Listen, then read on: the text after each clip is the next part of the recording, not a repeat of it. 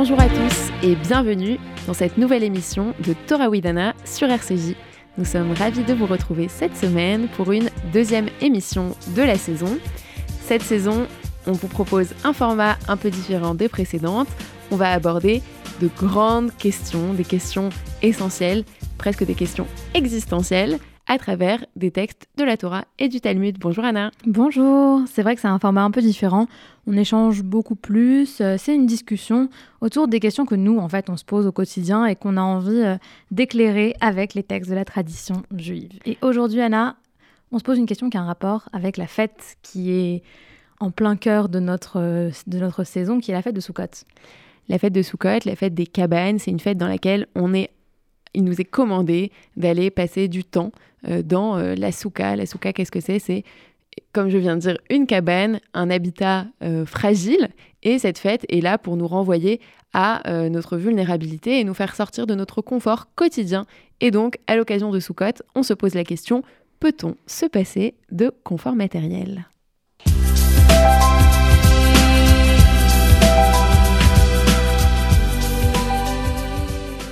Alors la semaine dernière, c'est moi qui avais la lourde tâche de défendre l'argument selon lequel on ne pouvait pas changer, alors que c'est pas vraiment ce que je pense.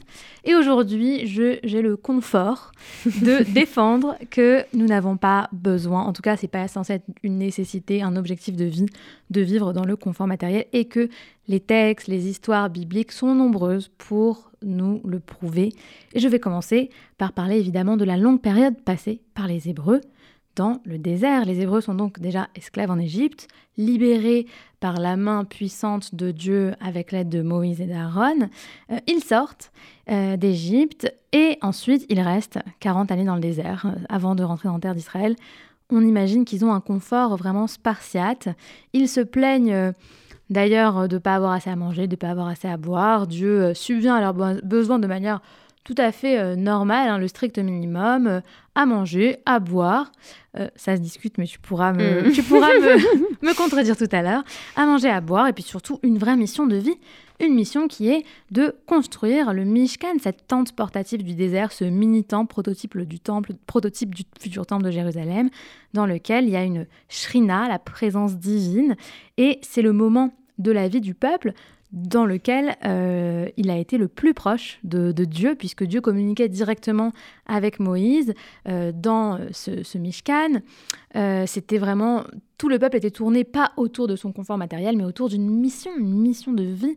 D'ailleurs, au tout début, quand, on, quand il commence à construire le Mishkan, tout le monde apporte les pauvres petits bijoux qui leur restent, les miroirs, les, les pauvres biens matériels qui leur restent. Il y en a tellement, ils en apportent tellement qu'il y en a trop. Donc en mm. fait, euh, c'est des gens euh, qui sortent de l'esclavage, qui donnent tout ce qu'il leur reste pour construire euh, le Mishkan et ils en apportent tellement qu'il y en a beaucoup trop. Donc que finalement, a-t-on besoin d'un confort quand on peut avoir juste la présence de Dieu? Donc si je comprends bien, pour reformuler ton argument, le fait de se passer de confort matériel, ça serait un bon moyen de se rapprocher de Dieu.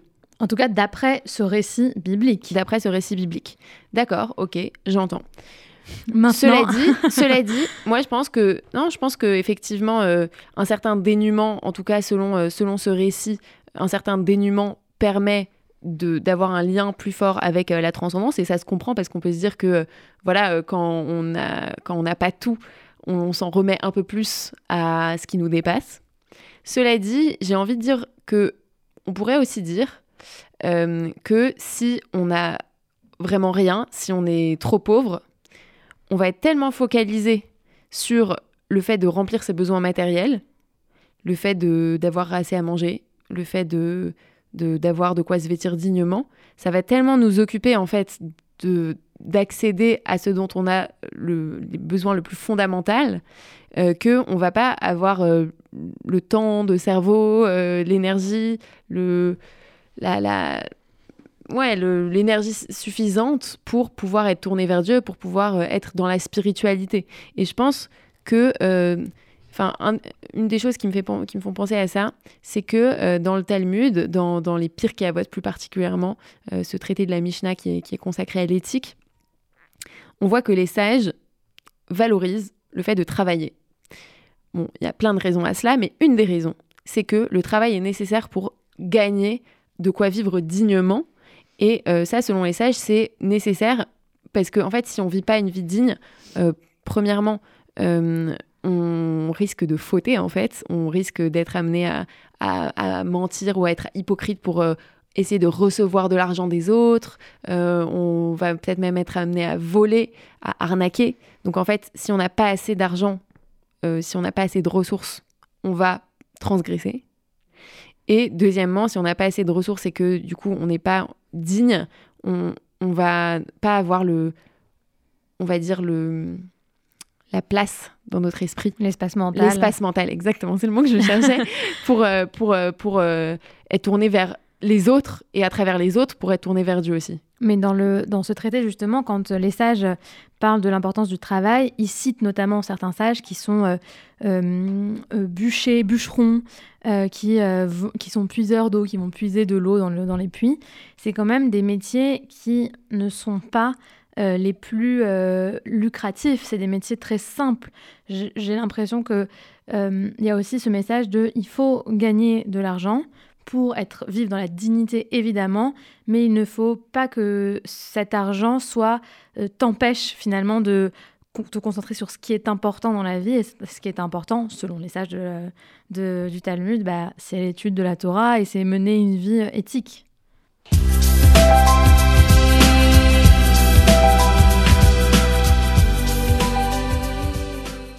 Donc finalement, si je résume euh, ce qu'on vient de dire, on aboutit un peu pour l'instant à l'idée que on peut, euh, et même euh, c'est bien pour sa relation au divin, euh, entre autres, de se passer de luxe, mais pour autant, on peut pas forcément se passer de tout confort matériel, c'est-à-dire de voilà de, des besoins des basiques quoi. Ce qui nous ce qui nous permet de vivre dans la dignité, de pas être préoccupé constamment par le fait de absolument devoir subvenir à, à, son besoin, devoir manger. D'ailleurs, il y a hum, plein de règles dans la Torah qui régissent euh, la manière dont les employeurs doivent traiter les employés, qu'il faut absolument qu'ils les payent tous les jours avant le coucher du soleil, parce qu'il ne faut pas qu'ils faut pas que les employés aient à venir demander leur, euh, leur salaire. Euh, pour, faut pas, faut pas les mettre dans cette situation. Ils comptent là-dessus pour manger, etc. Donc c'est important pour eux.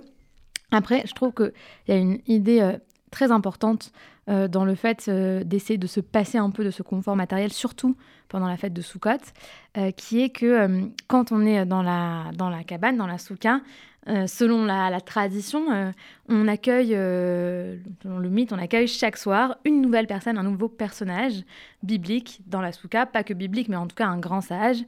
Et j'ai l'impression que accueillir en tout cas symboliquement parler de ces figures-là, euh, de ces figures euh, de sagesse euh, et de, qui ont des hautes qualités morales, et eh ben ça, ça, peut se faire que dans des circonstances dans lesquelles nous, on, ne peut être que se concentrer que là-dessus, dans des circonstances où on est dénué de toute matérialité, où tout ce qui compte, c'est d'essayer voilà, de s'imprégner de leur sagesse. Qu'est-ce que tu en penses? alors, si j'essaye de, si de reformuler, et, d'élargir peut-être un peu la portée de ce que tu viens de dire, euh, quand on n'est pas focalisé sur le matériel, quand on n'est pas consacré à la recherche de euh, plus de confort matériel, on va euh, se consacrer plus à voilà une sorte de perfectionnement moral. Je suis d'accord et en même temps, puisque tu parles des personnages bibliques, ça me fait penser que Abraham, par exemple, qui est un des personnages que traditionnellement on invite sous la souka les premiers soirs, Abraham, donc, c'était euh, le l'homme hospitalier par excellence. Dans la Torah, on nous dit que c'est vraiment euh, la figure de la générosité, de l'hospitalité. Le premier, le premier Chabad, comme on le sait tous. le premier Chabad. Et alors, certes, il, vivait dans une tente, donc il y, avait il y a un côté un peu comme une souka, dans le sens où c'est pas quelque chose, une maison qui dure, qui est là avec, voilà, solide, avec l'illusion que ça va rester. Mais en revanche, il était quand même assez riche. On nous le dit plusieurs fois dans le texte que euh, il s'est enrichi. Et de la même façon, d'ailleurs, euh, d'autres patriarches, ensuite, on nous dit que Jacob, il était aussi assez riche. Et peut-être que cette richesse, c'est ce qui leur permettait d'être en quelque sorte grand seigneur avec les gens, de, leur donner, que c'est ça, c'est en étant riche qu'ils pouvaient donner, qu'ils pouvaient être généreux, qu'ils pouvaient contribuer euh, à la richesse des autres en donnant. en donnant. Et peut-être aussi que ça leur permettait d'avoir plus d'influence quelque part. Quelqu'un, moi je me dis quelqu'un qui est, qui est riche et du coup qui même euh, le montre avec des choses qui dont on pourrait se dire ah bah c'est futile par exemple des, des, beaux habits etc on pourrait se dire oula c'est pas c'est pas génial de rechercher ça. Mais en même temps si ça fait que les gens vont plus t'écouter euh, vont plus te suivre et que tu les emmènes dans la bonne direction évidemment est-ce que c'est pas quelque chose de positif?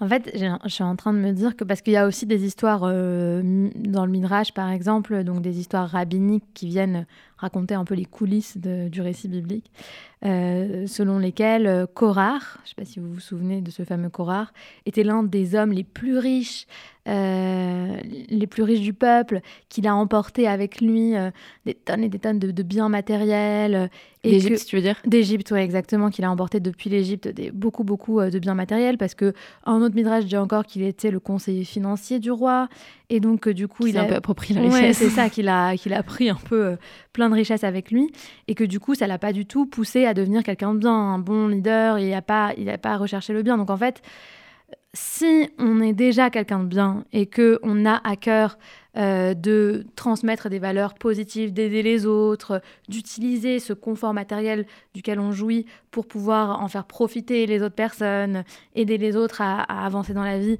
alors dans ces cas-là, effectivement, ça peut même être quelque chose de positif, ça peut être un moteur pour faire des bonnes actions. Mais dans le cas où on est euh, plutôt euh, centré vers soi, tourné vers soi, intéressé, qu'on a à cœur seulement ses propres intérêts, voire des intérêts qui, qui vont voilà, qui vont contrevenir aux intérêts des autres autour de nous, dans ces cas-là, alors ça peut être vraiment euh, un accélérateur de d'avérote, quoi, de mauvaises actions presque.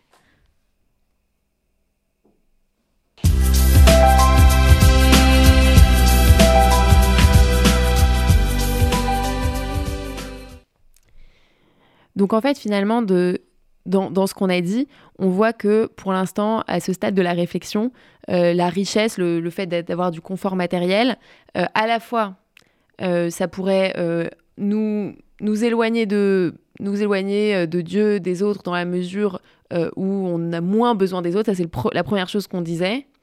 En même temps, le fait d'en être complètement dénué, euh, ça fait que ça va nous pousser potentiellement à transgresser, donc c'est pas bien non plus. C'est la deuxième chose qu'on disait, il faut quand même avoir le minimum vital, on va dire, pour vivre dignement. Et enfin, euh, la troisième chose qu'on disait, c'est que ça donne une certaine influence d'avoir de l'argent, et que ça, c'est finalement, le fait d'avoir de l'influence en soi, c'est neutre, tout dépend ce qu'on va en faire. Et donc ça peut être bon, comme, euh, ça, peut être, comme ça peut être mauvais. Mais ma question, c'est vraiment alors, pourquoi dans ces cas-là, si c'est neutre, d'être dans un confort matériel, on nous pousse à la fête de Soukhot à nous mettre dehors pendant huit jours d'affilée, à manger dehors. Euh, vous le savez certainement, certains même dorment dans la souka, mangent dans la souka, étudient dans la souka, leur vie entière est, dans une cabane. Euh, alors, est-ce que quel est le message finalement si avoir de l'influence, avoir un confort, c'est neutre tant qu'on a le minimum vital Vivre dans une cabane pendant huit jours, c'est pas non plus anodin. Ça, ça, ça peut changer la perception qu'on a du confort, je pense. Alors en fait, moi je dirais, euh, je sais pas si tu vas me suivre là-dessus Anna, mais une, théorie, une hypothèse, c'est que euh, le problème auquel vient répondre Soukot n'est pas tellement qu'on vit d'habitude dans du confort matériel, mais de penser que ce confort nous revient de droit et qu'il nous appartient. C'est plus on va aller à l'encontre de la notion de propriété. Et ça, c'est quelque chose qui revient dans d'autres euh, choses dans le judaïsme. Donc, par exemple, la Shemitah, l'année sabbatique, on va dire, on laisse la nature euh, se reposer euh, et on ne, on, ne la travaille pas comme les autres années pour se souvenir quelque part qu'elle ne nous appartient pas vraiment, qu'elle appartient à son créateur, qu'elle appartient à Dieu. Et que là, c'est pareil en fait à Sukkot il faut se souvenir que même si on a du confort matériel, ce qui en soi n'est pas forcément une mauvaise chose, il ne faut pas se dire que ce confort, c'est vraiment à nous, à 100%, euh, que euh, on l'a bien mérité quelque part et que on, s'y accroche comme une moule à son rocher. Euh, il, faut, il faut se souvenir que toutes les bonnes choses qu'on a, elles ne viennent pas que de nous en tout cas, euh, et que euh, ça nous pousse à rester en fait, à garder de la gratitude aussi euh, vis-à-vis de Dieu. Je sais pas ce que tu en penses. Oui, bien sûr, je, suis d'accord avec toi. C'est intéressant aussi cette idée de la propriété. Souvent, on peut imaginer que quand on voilà, on, on s'installe dans un confort matériel dans sa vie, ça fait des années, des années, ou même peut-être on est né comme ça, dans, dans un confort, tant mieux.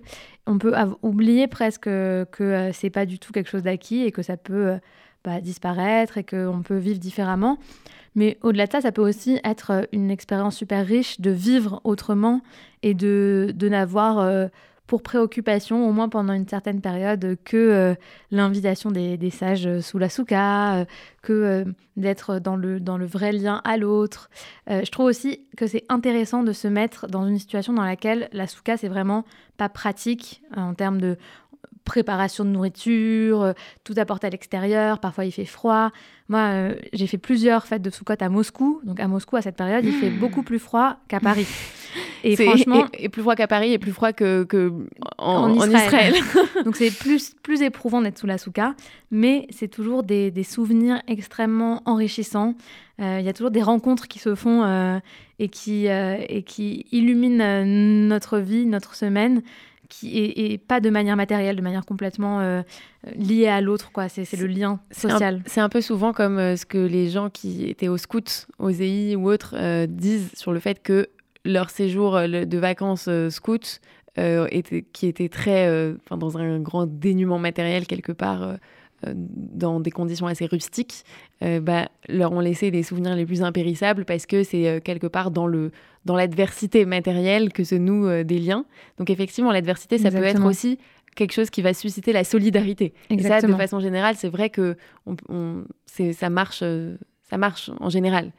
Euh, ensuite, ce que tu disais sur le fait que c'est bien de pas s'habituer au confort, ça me fait penser à un truc, ça me fait penser à un DAF du traité Ktubot, le DAF 66, dans, dans lequel il est question de la situation euh, de quelqu'un qui était riche et qui a perdu son, statut, sa richesse, qui, voilà, euh, quelque part a connu un déclassement.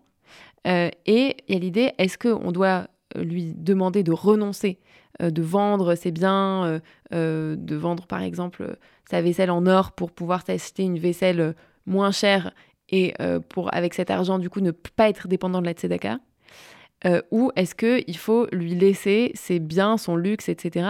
Et il y a un peu l'idée que enfin, les sages du Talmud vont reconnaître que quand on s'est habitué à un certain niveau de confort, c'est finalement euh, rétrograder, euh, enfin avoir se dégrader plutôt, voir son confort se dégrader, c'est quelque chose qui va amener un sentiment d'indignité. Et même si c'est pas des conditions de vie objectivement indignes, le, le, en fait la déchéance va apporter une forme d'humiliation en tout cas c'est ce dont on a l'impression, qui, euh, qui n'est pas souhaitable en fait. Donc je trouve que c'est voilà, c'est encore un dernier élément peut-être à, apporter, l'idée que parfois, pour certaines personnes qui voilà, ont acquis une, habitude de vivre dans un certain confort matériel, euh, même si de façon générale on, aimerait que les gens soient plus dans la spiritualité que dans la matérialité, eh bien retirer ce confort-là à ces gens-là, c'est pas bien. Il y, a un peu cette idée-là. Ça apporte une forme d'indignité. mais D'humiliation. Ouais, mais c'est reconnu même par le droit français avec ce qu'on appelle la prestation compensatoire, qui est euh, le droit accordé quand on divorce avec quelqu'un, que la personne qui apportait le plus euh, de revenus au foyer, si par exemple c'était l'unique euh, voilà, l'unique source de revenus venait d'une seule personne, qu'elle verse au conjoint une, un, voilà, un montant chaque mois pour pouvoir faire en sorte que le conjoint maintienne plus ou moins un, niveau de vie qui était équivalent à ce qu'il avait avant. Et d'ailleurs, dans la même veine, ça me fait penser, c'est aussi un peu le cas avec l'assurance chômage. Alors, on peut, on peut remettre ça en question, mais le fait que euh, les indemnités euh, chômage euh, soient hum, proportionnelles en quelque sorte aux revenus, aux derniers revenus, bah, ça fait que quelqu'un qui gagnait mieux va avoir un plus grand, euh, enfin meilleur euh, chômage que quelqu'un qui gagnait moins. Et on pourrait se dire, bah, quelque part, euh, pourquoi est-ce pourquoi, que, tout, le monde n'a pas, le même, Pourquoi tout le monde n'a pas le même? Sur le même principe un peu que l'idée d'un revenu universel mm. qui permet de, voilà, de, de, vivre ou de survivre. bah, on peut se dire que du coup, si tu avais un certain niveau de, de revenus, bah, du coup, tu avais un certain niveau de dépenses et tu peux pas tout à coup on peut imaginer que d'ailleurs ces dépenses te permettaient de subvenir aux besoins d'autres gens, de ta famille, etc. Et donc on peut pas tout à coup faire baisser complètement ton niveau de revenu. Ce serait injuste. Bien sûr.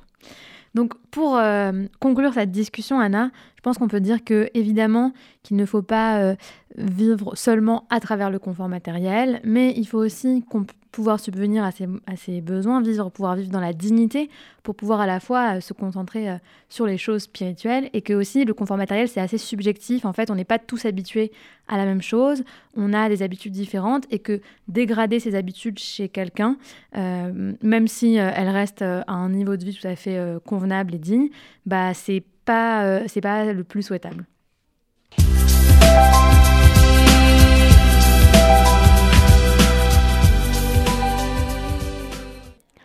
Après vous avoir parlé de confort matériel, on va vous laisser sur euh, une chanson qui, parle euh, plus précisément euh, d'argent. D'argent. Elle n'osait pas le dire. une chanson d'un groupe qu'on aime bien et que, qui est assez populaire en général, qui est ABBA, que vous allez forcément reconnaître. Et surtout, on vous souhaite d'excellentes, une excellente fête de Soukot. On espère que vous avez construit une euh, souka euh, qui va vous permettre de voilà faire l'expérience spirituelle qu'on a décrite. On espère que et on vous encourage à, inviter des, personnages bibliques, euh, des Ushpizin ou d'autres personnes qui vous inspirent dans votre souka. Et d'inviter aussi vos proches, n'hésitez pas. et de profiter au maximum, au maximum de, de cette fête, de cette fête de voilà qui célèbre notre, notre fragilité, la fragilité des choses, et en même temps qui célèbre la joie, Zman Simchatenu. Euh, on vous dit à dans deux semaines pour une nouvelle émission de Torah Widana sur RCJ.